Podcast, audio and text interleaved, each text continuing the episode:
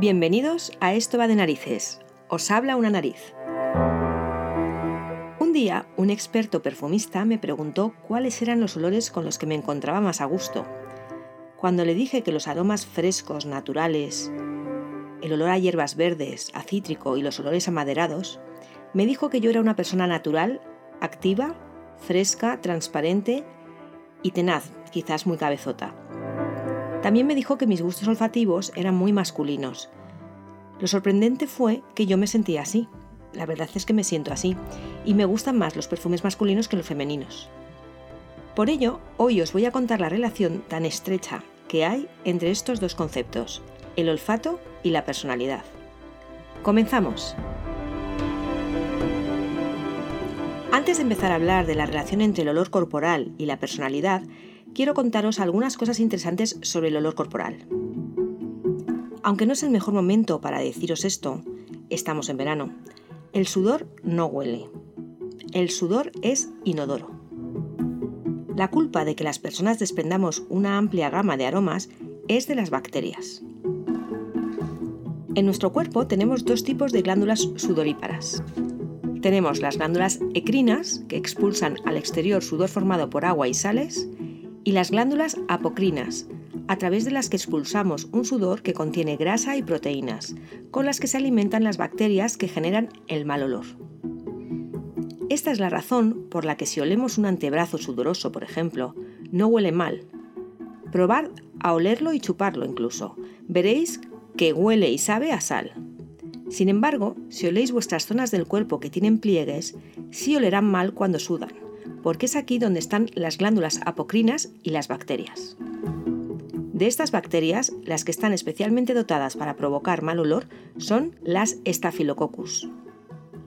En fin, que lo que está claro es que nuestro olor corporal, sea el que sea, es una fuente de información muy importante para el resto de las personas. Según un estudio que realizó la Universidad Polaca de Wrocław en 2011, la personalidad huele. Nuestra personalidad está íntimamente unida a nuestra forma de hablar, de caminar, a nuestra forma de vestir, a la forma en que decoramos nuestro hogar y también con nuestro olor y nuestros gustos olfativos. En este estudio se pidió a 30 mujeres y a 30 hombres que durmieran con una camiseta de algodón durante tres noches. La camiseta que se les facilitó estaba lavada con un jabón neutro y sin perfume.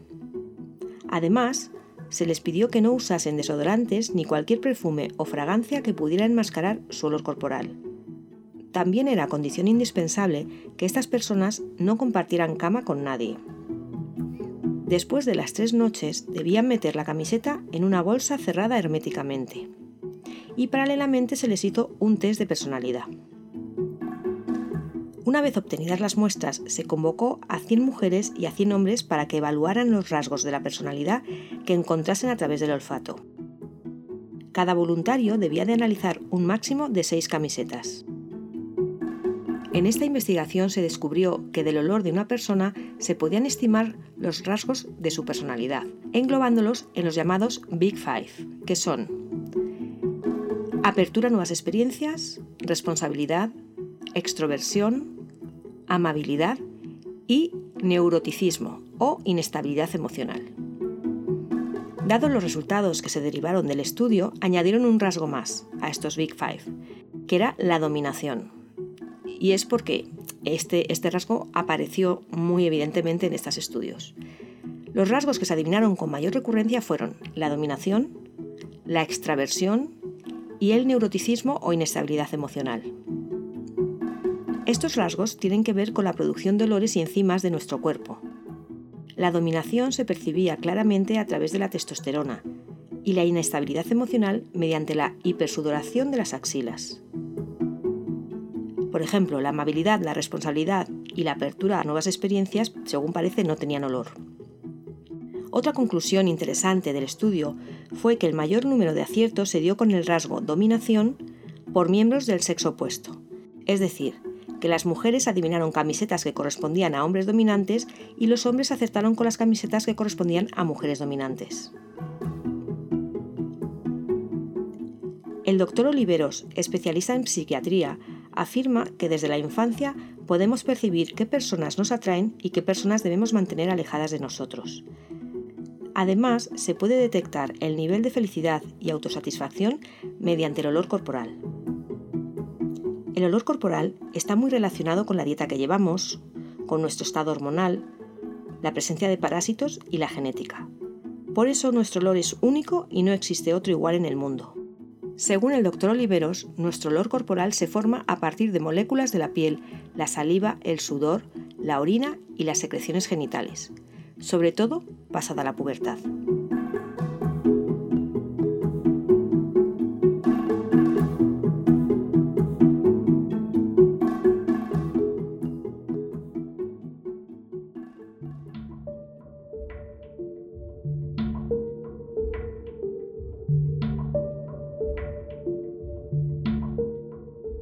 Iba caminando por mitad de la ciudad, vagando distraído, cuando el viento le trajo algo, algo apenas perceptible, una reminiscencia de fragancia, un simple matiz de algo que jamás había olfateado antes. Se paró en seco, cerró los ojos, movió nerviosamente las aletas de la nariz y balanceó su cabeza intentando captar más de aquello. Este fragmento de aroma recibía iba y venía, escapando una y otra vez de su percepción. Él intentaba captarlo entre los miles de olores de la ciudad. De repente, volvía con una intensidad mayor para luego desaparecer. El vaivén olfativo comenzó a ser un tormento para él. Por primera vez no era su carácter el que se veía contrariado, sino su corazón tuvo el presentimiento de que aquel maravilloso olor era la clave para entender el resto de las fragancias. Debía de captarlo en toda su extensión para poder ordenar en su memoria el resto del mundo aromático. Debía de captarlo por la tranquilidad de su corazón, porque si no conseguía captarlo, habría desperdiciado toda su vida. Estaba tan excitado que hasta empezó a sentir cierto malestar. Su cabeza, con los ojos cerrados y la nariz en plena olfacción, se movía de un lado a otro, cada vez con más nerviosismo. Lo encontraba y lo perdía. Intentaba seguir el rastro y a cada segundo le sobrecogía un horrible temor de haberlo perdido para siempre. Por fin, al punto de la desesperación, consiguió reconocer la dirección de la que provenía. Lo mantuvo. Empezaba a ser un poco más suyo.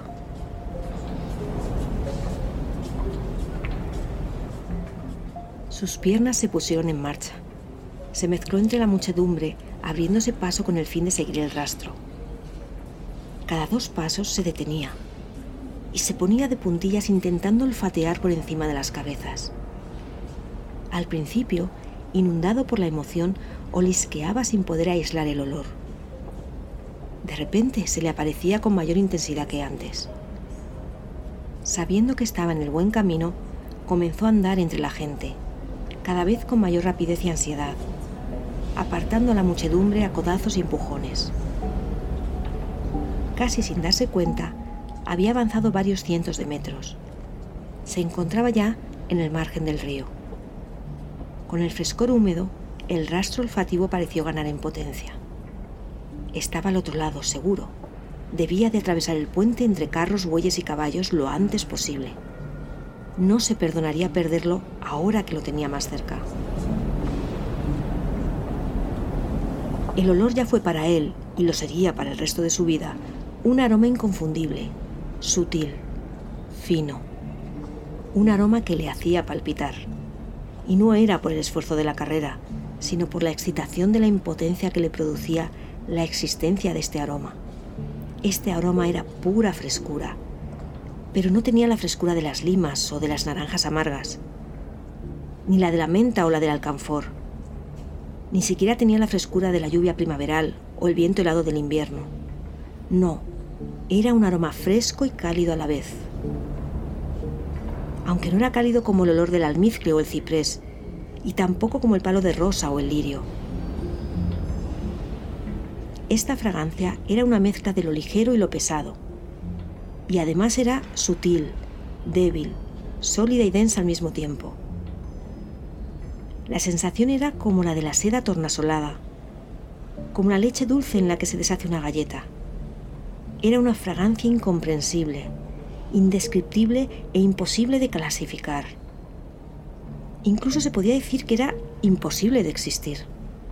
Y sin embargo, ahí estaba, en su nariz, clavándose en su memoria y en su corazón sin remedio, rotunda, magnífica, celestial y verdadera. El corazón continuaba palpitándole y tenía la sensación de que no era él quien seguía la fragancia, sino que era la fragancia la que le había hecho prisionero. Y conducido como hechizado, se introdujo por callejuelas estrechas donde el aroma flotaba de forma clara y sutil, cada vez con más pureza y ganando en atracción. Levantó los brazos como un sonámbulo con la sensación de que así la atraparía con mayor fuerza. Dobló un recodo, bajó unas escaleras, cruzó un patio y allí al fondo, bajo una trémula luz, una rústica mesa. Y junto a ella, sentada en una silla de nea, había una muchacha medio de espaldas deshebrando flores de azafrán. Y al verla lo supo. Supo que el sobrenatural olor que le había arrastrado hasta allí durante más de una milla no era el olor de aquel patio, ni el olor de las flores de azafrán. Ese olor tan milagroso procedía de la muchacha. Creyó no haber visto en su vida nada tan hermoso. Aquella joven tenía un olor que era puro placer. Su cuerpo olía a brisa marina, su cabello aceite de nuez y a ramilletes de nenúfares, y su piel, su piel olía como la flor del albaricoque. La combinación de todos estos olores era tan rica, equilibrada y fascinante que cientos de fragancias del mundo parecieron perder sentido ante semejante maravilla. Era la belleza, la perfección pura.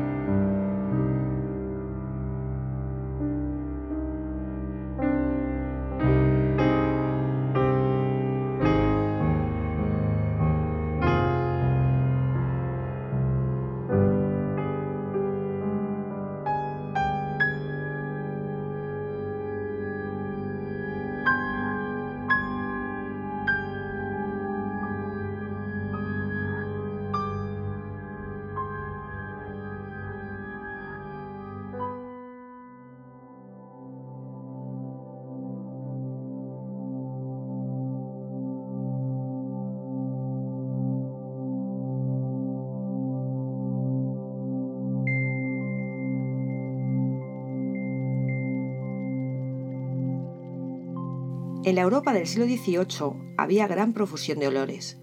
Sin embargo, según un estudio que la investigadora Asifa Majid publicó en la revista Time, actualmente para los occidentales es muy difícil definir los olores.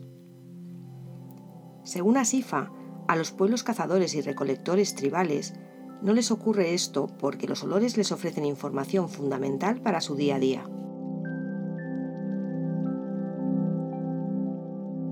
Las grandes ciudades occidentales, el olfato no nos es tan fundamental para vivir nuestro día a día. Este distanciamiento del sentido del olfato nos empezó a ocurrir durante la Revolución Industrial, porque la gente empezó a emigrar a las ciudades y perdió el recuerdo de los olores del campo. En contraposición a Asifa Majid, hay otro investigador llamado Anthony Synod que opina que no es que los occidentales hayamos perdido el interés por el olfato, sino que éste se ha reducido a objetivos comerciales y de control social. Lo que sí está claro es que el olor personal tiene un componente que afecta a la autoestima de la persona. Oler bien o mal condiciona nuestras relaciones sociales. Aunque esto dependerá de cada cultura, claro. Los habitantes de diferentes culturas tendrán distintos gustos olfativos. Por ejemplo, los árabes no tratan de eliminar el olor corporal, sino que lo realzan para construir relaciones humanas. En Estados Unidos, sin embargo, viven en una continua batalla por la desodorización y la reodorización. y por ejemplo los japoneses son muy intransigentes y escrupulosos con determinados olores.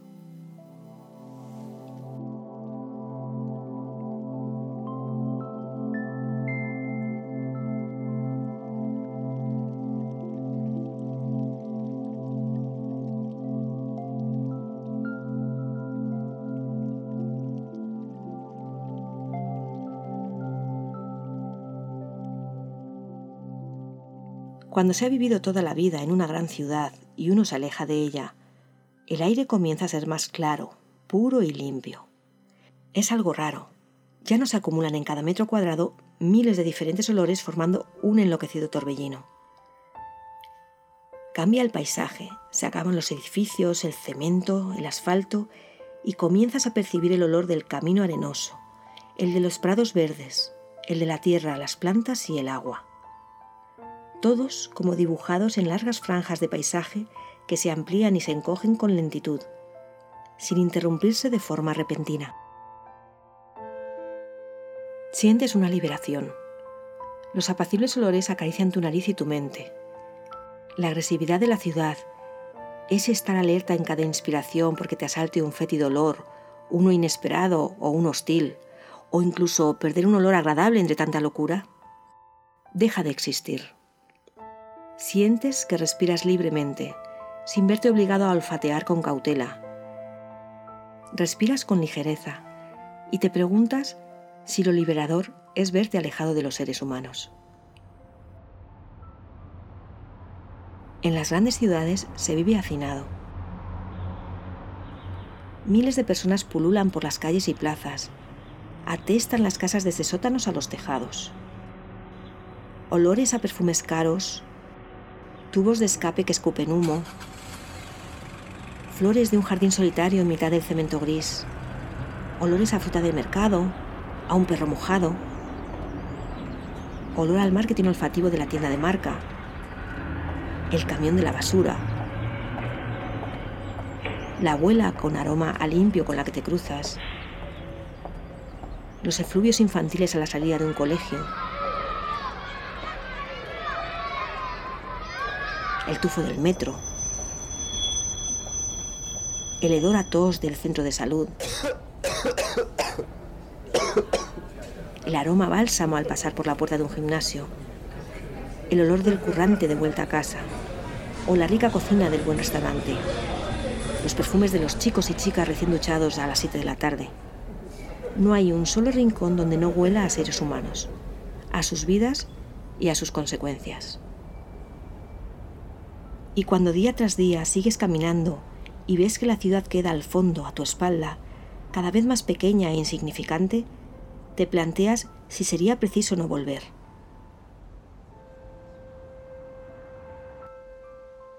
Evitar las grandes ciudades para el resto de tu vida. Caminar y caminar por el campo, por un camino, a la vera de un río. Incluso sentir que el olor de los caminos agrestes, el de los campesinos segando las praderas, el olor de los rebaños de ovejas, de los arbustos con los que rozan tus piernas al caminar, es el olor que quieres vivir.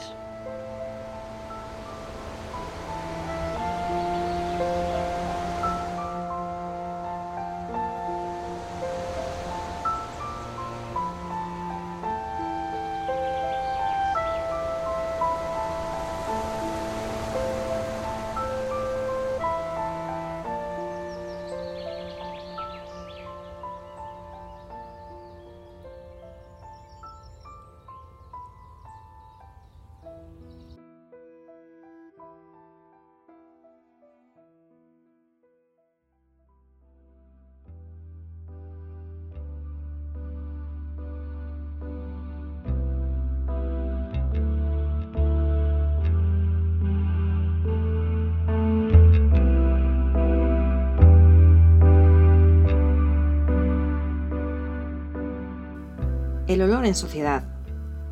Vivimos en sociedad y olemos en sociedad. Lo tenemos asimilado.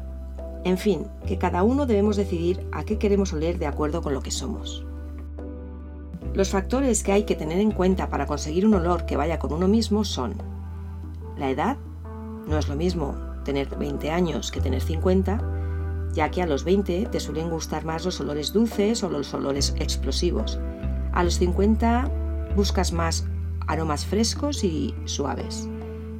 Bueno, hablo en general, eh, porque para esto no hay leyes fijas. Otro factor que hay que tener en cuenta para conseguir un olor que vaya con uno mismo es el tipo de piel. Si tienes una piel grasa, se potenciará más tu olor corporal que si tienes una piel seca. Y en función de esto, uno debe elegir unos productos u otros. Y otro factor más, y muy importante, es que tu olor no solo te ha de gustar, debe además hacer que te sientas bien. Porque hay muchos olores que te pueden gustar, pero no todos ellos te hacen sentir verdaderamente bien.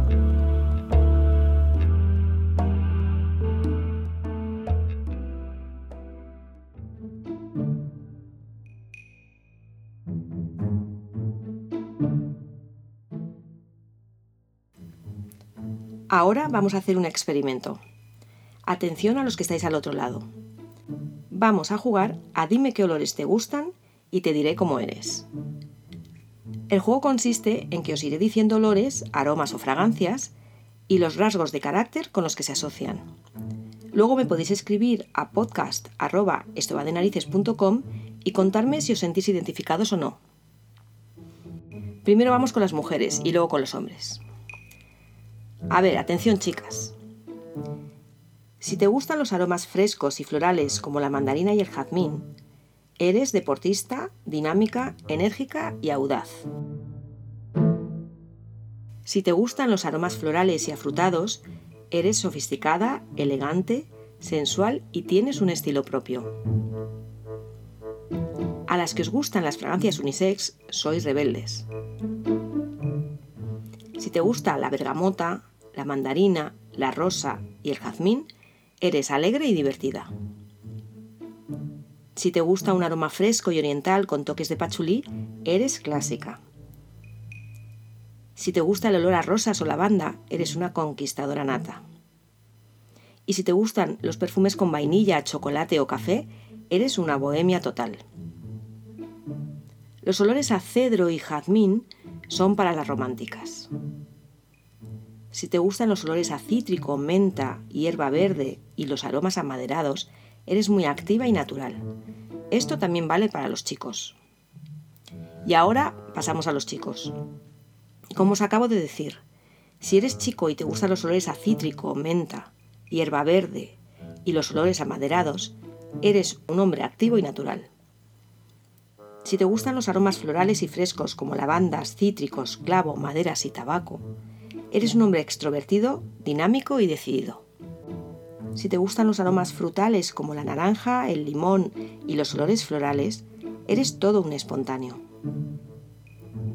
Si te gustan los aromas dulces y cálidos con toques orientales, eres un romántico. Si te gustan los aromas naturales y frescos, eres un hombre muy maduro y equilibrado. Si te gustan los olores a maderas, los florales con especias y ámbar, Eres sofisticado, elegante e independiente. Y el último y el que más me gusta, si lo que te van son los olores marinos, es que eres un tímido empedernido y quieres pasar siempre desapercibido. Aunque no te engañes, los tímidos sois muy atractivos y no pasáis tanto desapercibidos como os pensáis.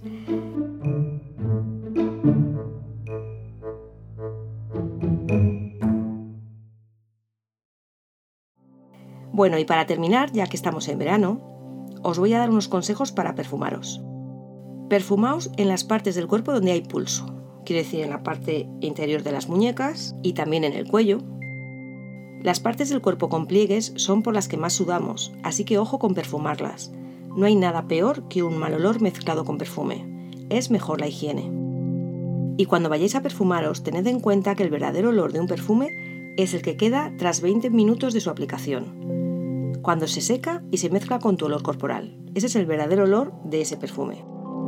Y por último, para ir a la playa no os recomiendo que uséis productos perfumados, ya que pueden ser fototóxicos.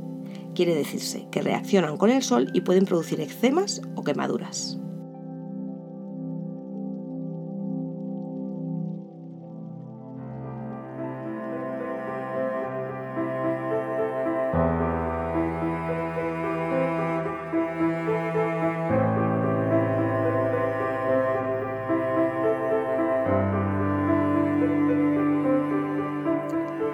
Bueno oyentes, esto ha sido todo por hoy. Me ha encantado olfatear un día más con vosotros y contaros la relación que existe entre nuestro olor y nuestra personalidad. Las ficciones que habéis escuchado están inspiradas en pasajes de la obra maestra de Susskind, El perfume, uno de mis libros de cabecera en el que siempre encuentro un nuevo matiz olfativo en cada relectura.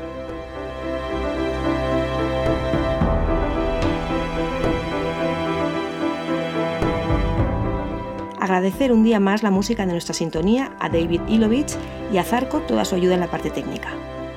Como siempre podéis seguirnos por Twitter en arroba esto de narices y si queréis escribirnos podéis hacerlo a podcast.estobadenarices.com. Muchas gracias a los que nos escribís siempre y nos ponéis comentarios en, en las redes sociales. Os lo agradecemos de verdad. Bueno, pues hasta el próximo episodio, si Dios quiere y queréis vosotros. Intentaremos traeros algo que os aporte y os divierta. Ya estamos trabajando en ello. Mientras tanto, OLED, OLED y OLED. Esto va de narices con Irene Abad.